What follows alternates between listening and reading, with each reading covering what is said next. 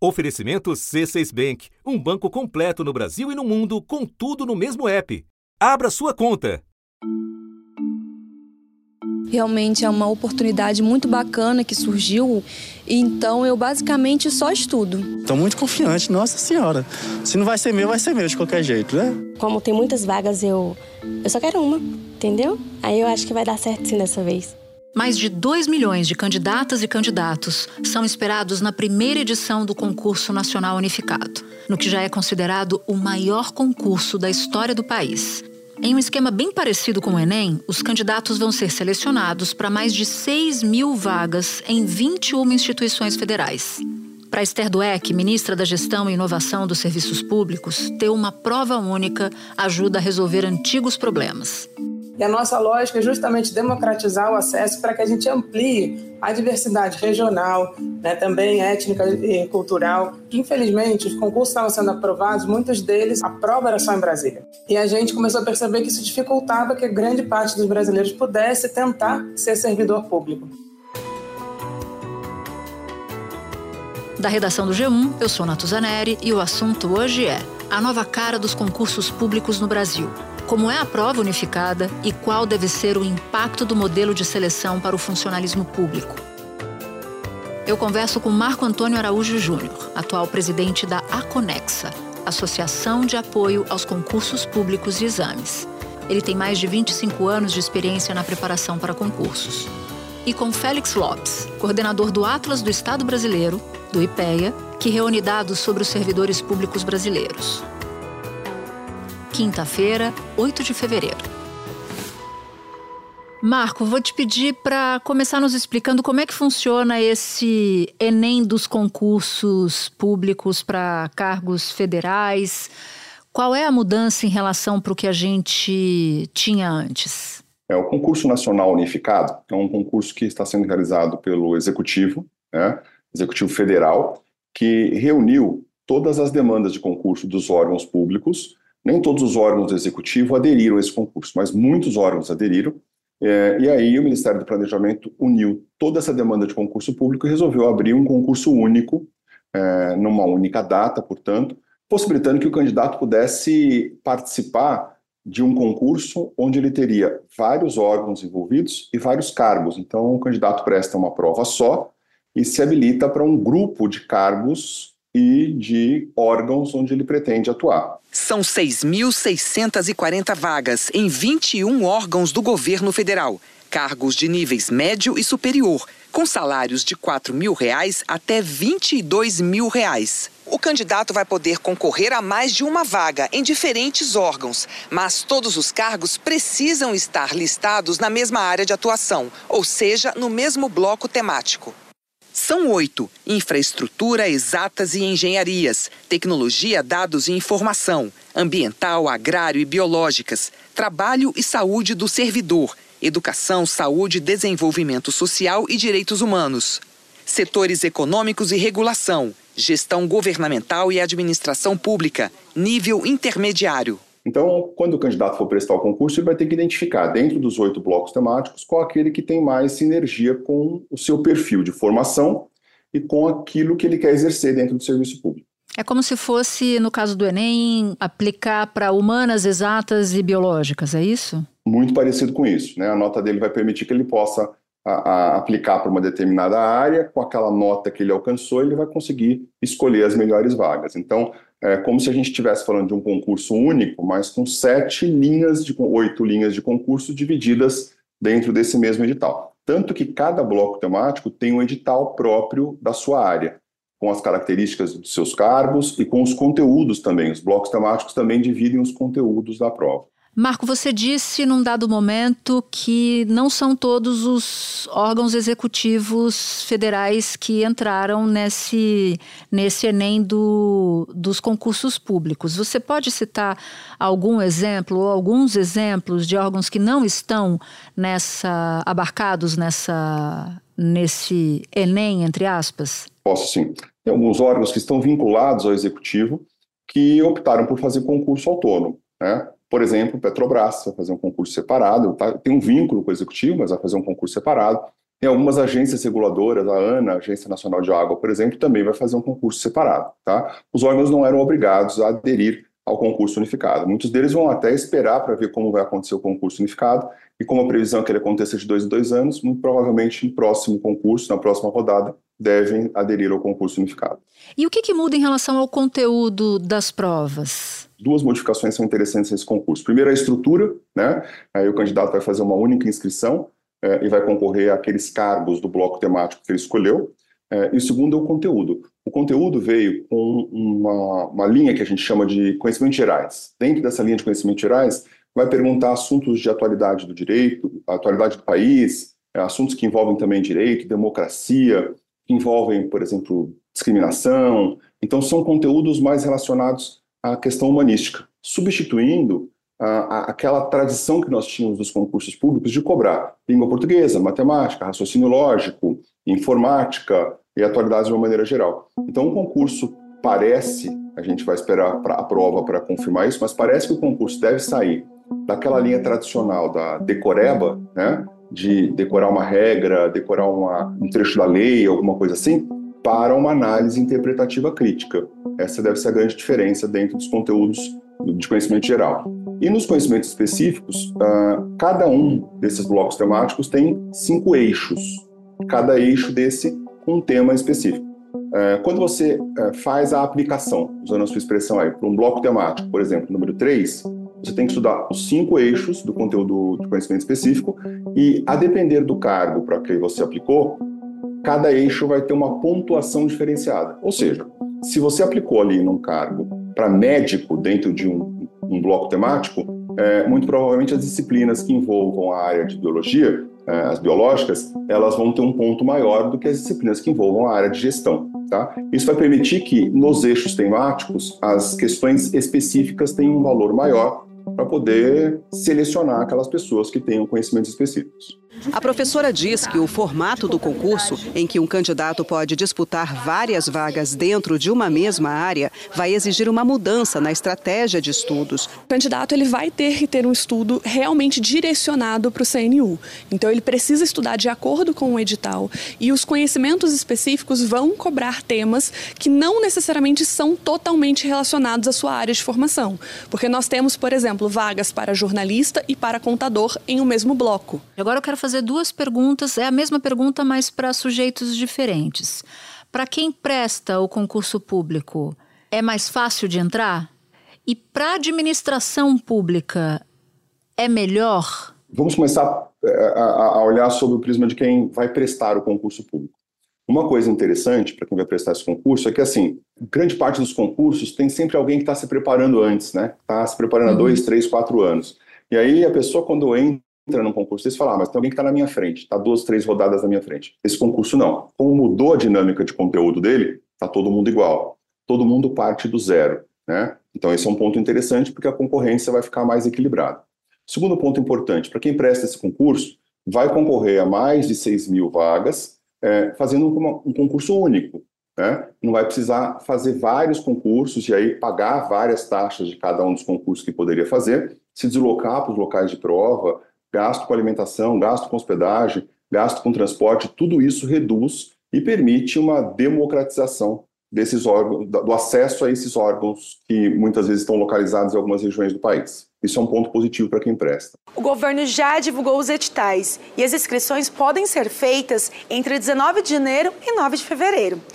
Para se inscrever, é só acessar o site gov.br. Tem dois valores de taxa de inscrições: R$ 60,00 para as vagas de nível médio e R$ 90,00 para as vagas de nível superior. Para a administração pública, tem, acho que, pontos positivos e pontos de atenção. Ponto positivo: é, não vai precisar abrir vários concursos públicos e ter gasto com a realização desses concursos. Uma única prova vai ser aplicada, também diminui o gasto da administração pública. Um segundo ponto que eu considero muito importante está relacionado com a natureza do concurso público. O concurso existe na Constituição Federal de 88 para a administração pública selecionar o melhor servidor, né? E dentro de uma dinâmica como essa, de fato, a administração pública vai poder selecionar o melhor servidor. Porque às vezes o melhor servidor não poderia ir prestar um concurso distante da casa dele, porque não tinha dinheiro, não tinha condições, e aqui a gente vai garantir um padrão de seleção do melhor servidor. O segundo ponto, que é um desafio para a administração pública, é aplicar essa prova de maneira que ela seja uma prova bem feita, bem organizada, que a gente não tenha nenhum tipo de fraude ou que os erros sejam corrigidos no decorrer dessa avaliação. E você elimina, por exemplo, pelo menos é, aumenta a possibilidade de empregabilidade, porque eu conheço pessoas que tentam há muito tempo uma posição específica numa carreira, numa carreira pública. Ele tenta, não passa, tenta, não passa, tenta, não passa. Muitas vezes ele desiste, porque ele precisa trabalhar, não, não dá conta de ficar tentando tanto tempo. E aí ele precisa esperar mais um ciclo que se abra de concurso para uma área em que ele tenha mais condição de passar do que aquela que ele tentou durante três anos e não conseguiu. É verdade. É, e tem essa possibilidade né, dele poder é, trabalhar numa outra área, num outro órgão que nem estava no radar dele no primeiro momento, né, mas ele já a, a pontuação dele faz com que ele atinja a possibilidade de entrar naquele órgão. E o concurso permite, eventualmente, que se a vaga que ele queria ficar aberta, ele possa depois fazer a transferência dessa vaga no período de validade do concurso. Então isso é muito interessante, né? A professora da Universidade de Brasília, Sheila Tolentino, acredita que o modelo descentralizado vai abrir mais oportunidades para os candidatos. Eu acredito que é uma forma de ampliar o acesso, sem dúvida. O concurso público já é, né, ele já segue o princípio democrático de acesso a cargos públicos. O que a gente consegue então fazer é ampliar o acesso. E até uma coisa que a gente costuma dizer, é, eu falo isso para meus alunos, que às vezes a gente tem carreiras de entrada no concurso público. É, você tem um cargo que é o seu cargo de predileção, aquele cargo que você quer exercer, que está alinhado com a sua vocação, mas nem sempre você começa a prestar o concurso por ele. Então, você pode prestar por uma carreira de entrada, que tem uma concorrência um pouco menor, às vezes até uma remuneração um pouco menor, mas aí você já está empregado, consegue estudar e consegue se preparar para ir para o cargo que você tem vocação, que você quer tanto. Agora, Marco, o serviço, a carreira pública mudou muito, né? Então se construiu uma imagem de um emprego 100% estável, muito bem remunerado, uma aposentadoria garantida, salários reajustados todos os anos, mas houve uma mudança. Eu queria que você explicasse para gente que mudança é essa na carreira pública, se ela é muito menos atrativa hoje e por quê do que era no passado. Havia e ainda há uma romantização do serviço público, né? Como se é, você passasse no concurso público e sua vida tivesse absolutamente resolvida. É, não é verdade. Eu acho que as pessoas precisam escolher é, ir para a iniciativa pública, ir para o serviço público, a partir de algumas avaliações. Lógico que a remuneração é uma delas, lógico que a estabilidade também é é, mas é importante você ver a vocação. Né? É, eu conheço muita gente, há mais de 20 anos preparo candidatos para concurso público, conheço muita gente que passou em concurso público, atuou na iniciativa pública e não gostou, porque identificou que não havia vocação entre aquilo que gostava de fazer e aquele cargo. Né? E aí não adianta, você está bem remunerado, mas você está infeliz. Então tem que tomar um certo cuidado para não é, é, observar só o lado romântico. Agora, quando a gente compara a iniciativa pública com a iniciativa privada, é, a iniciativa pública ainda oferece um pouco mais de segurança para aquele servidor que prestou concurso público, né? Isso não quer dizer que ele não vai ser mandado embora, não é isso, né? A exoneração existe, ela tem que existir a partir de um, de um processo administrativo, então é difícil mandar embora. Quando pratica uma falta grave, instaura-se um processo administrativo e ocorre a exoneração. Ah, há mudanças na legislação, inclusive, para implementar é, plano de, de avaliação de desempenho do servidor público eu acho bastante razoável. O servidor público precisa sentir que o desempenho dele modifica a visão do Estado. Né? Então, aquela visão do servidor público encostado, parado, ela está mudando com o passar do tempo. Esse servidor precisa se atualizar sempre. Uh, além de tudo isso, além dessa segurança, tem uma remuneração que é uma remuneração que, quando você compara com a iniciativa privada, em alguns momentos ela é bastante atrativa, vai depender da economia. Né? E também tem a questão da estabilidade e da aposentadoria. Embora a questão da aposentadoria tenha mudado, ainda é uma aposentadoria interessante quando se compara com aquilo que acontece na iniciativa privada. Marco, muito obrigada por ter topado falar com a gente, foi muito legal te ouvir. Um prazer falar com vocês, estou à disposição. Espera um pouquinho que eu já volto para falar com o Félix. Com o C6 Bank, você está no topo da experiência que um banco pode te oferecer. Você tem tudo para sua vida financeira no mesmo app, no Brasil e no mundo todo a primeira conta global do país e atendimento personalizado, além de uma plataforma de investimentos em real e dólar com produtos exclusivos oferecidos pelo C6 em parceria com o JP Morgan Asset Management. Quer aproveitar hoje o que os outros bancos só vão oferecer amanhã? Conheça o C6 Bank. Tá esperando o quê?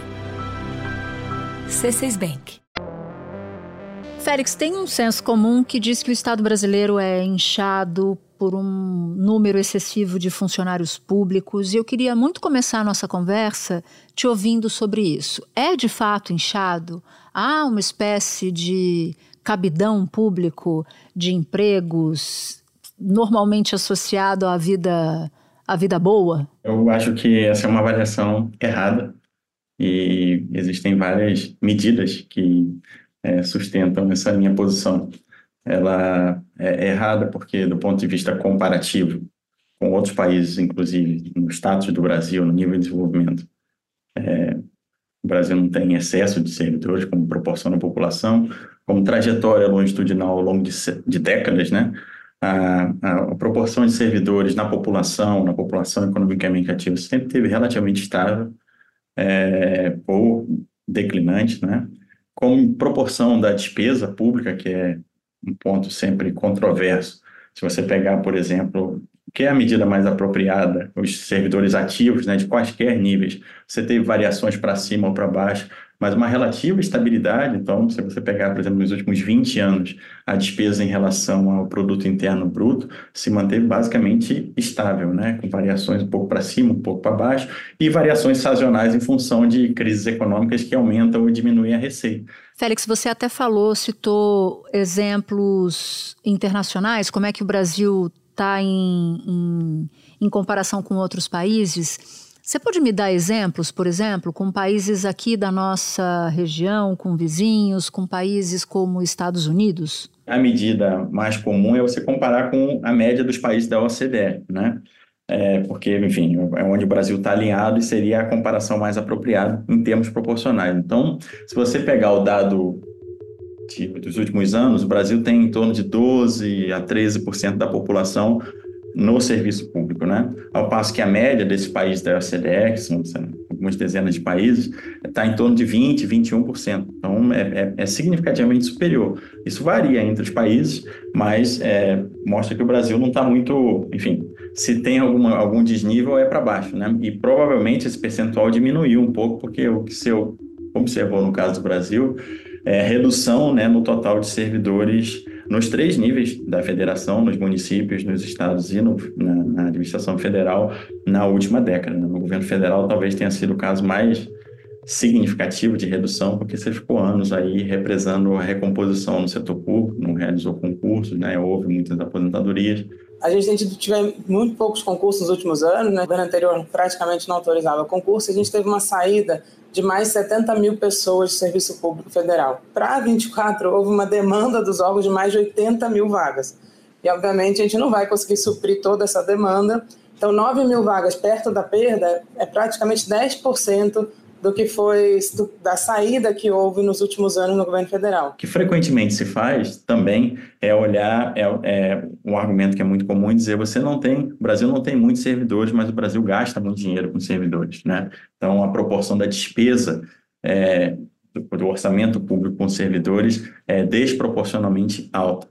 Isso, é, em algumas circunstâncias, em alguns anos, de fato é, é, verdadeiro, ou seja, você pode ter uma despesa que, comparado com alguns países, é superior em alguns pontos percentuais. Mas quando você olha a trajetória de longo prazo, né? Então, se você olhar um dado que a gente tabulou há algum tempo, comparando dados de 2002 a 2020, a despesa, se você pega os servidores ativos nacionais, né, estava lá em torno de 9, 9 pouquinho por cento do PIB e passou para 10% nesse prazo de 20 anos. Então, houve um aumento da despesa em relação ao PIB, em relação à receita disponível, ao orçamento que os governos de fato têm para gastar, uma variação que é mais contextual, né, em função da arrecadação, mas se manteve relativamente estável.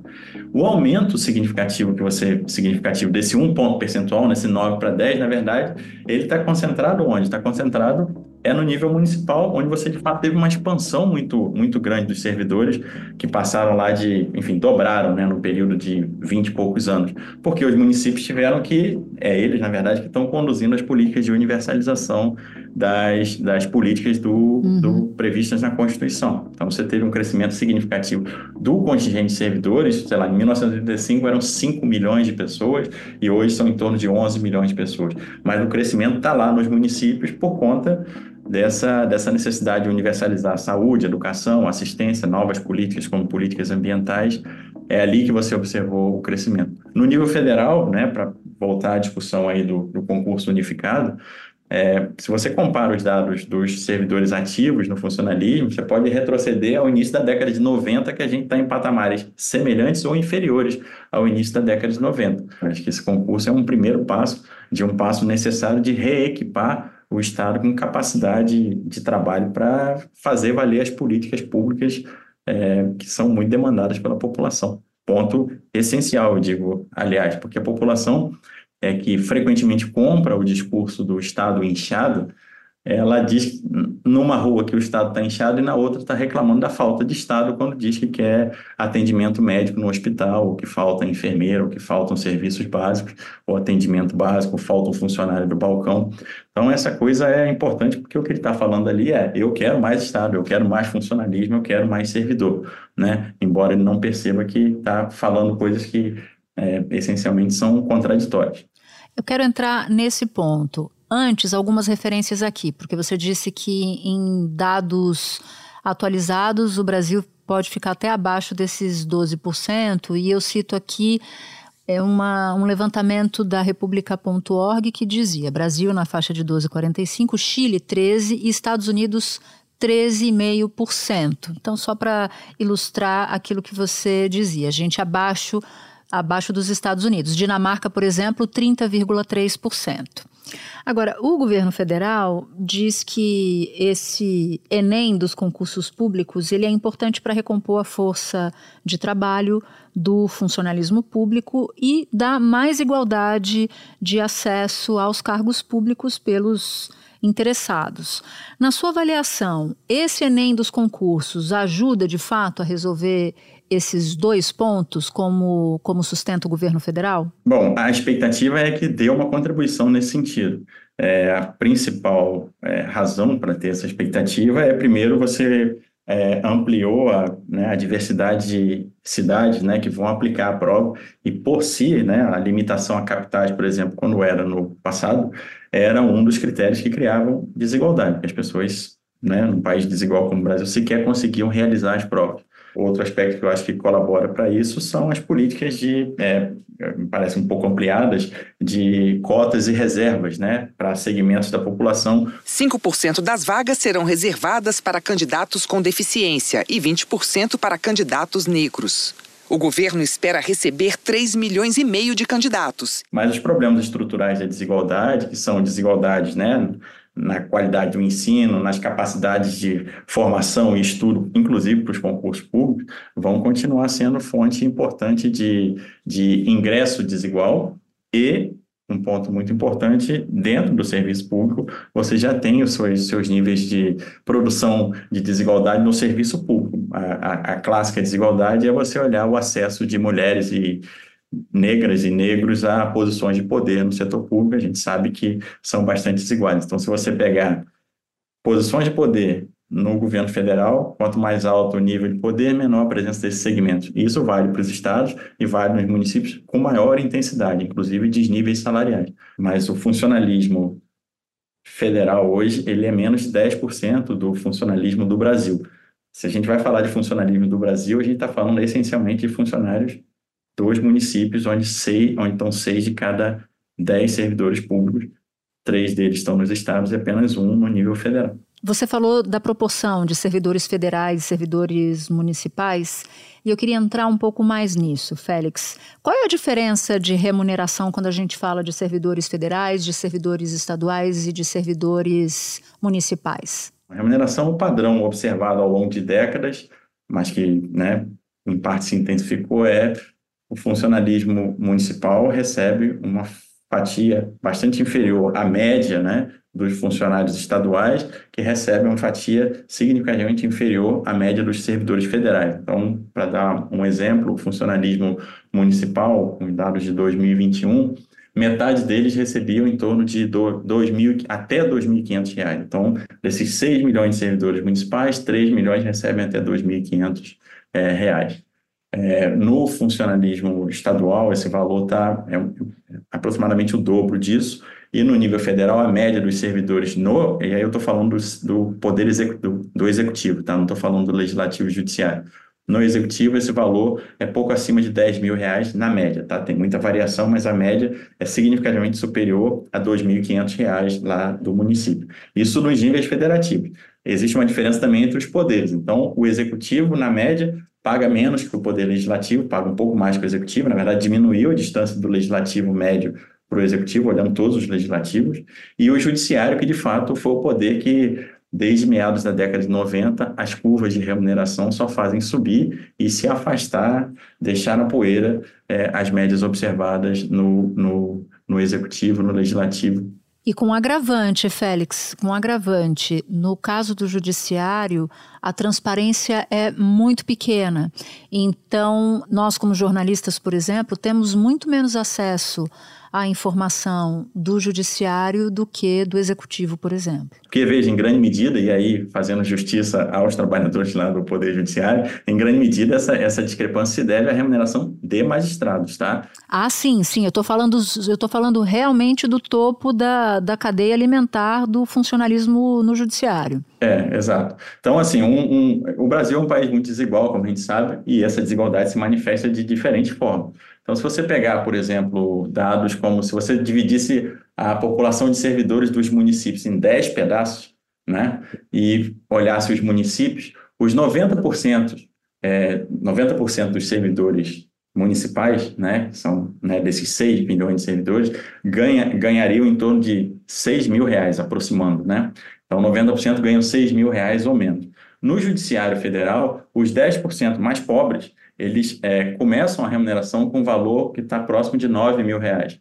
É, sem avaliar que um valor é muito baixo ou outro é muito alto, não é isso que está sendo discutido, é mostrar que é, entre segmentos né, do funcionalismo você tem discrepâncias salariais que são muito visíveis e, nesse caso, bastante favoráveis é, ao Poder Judiciário. Sem dúvida.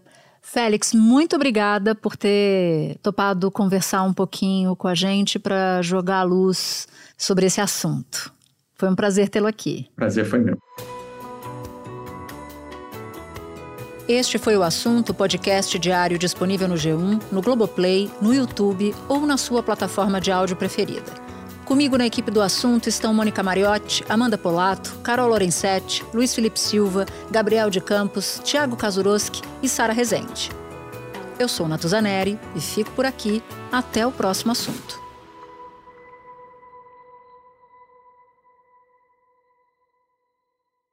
Você no topo da experiência financeira que um banco pode oferecer. Escolha um banco completo no Brasil e em qualquer lugar do mundo. Abra sua conta no C6 Bank.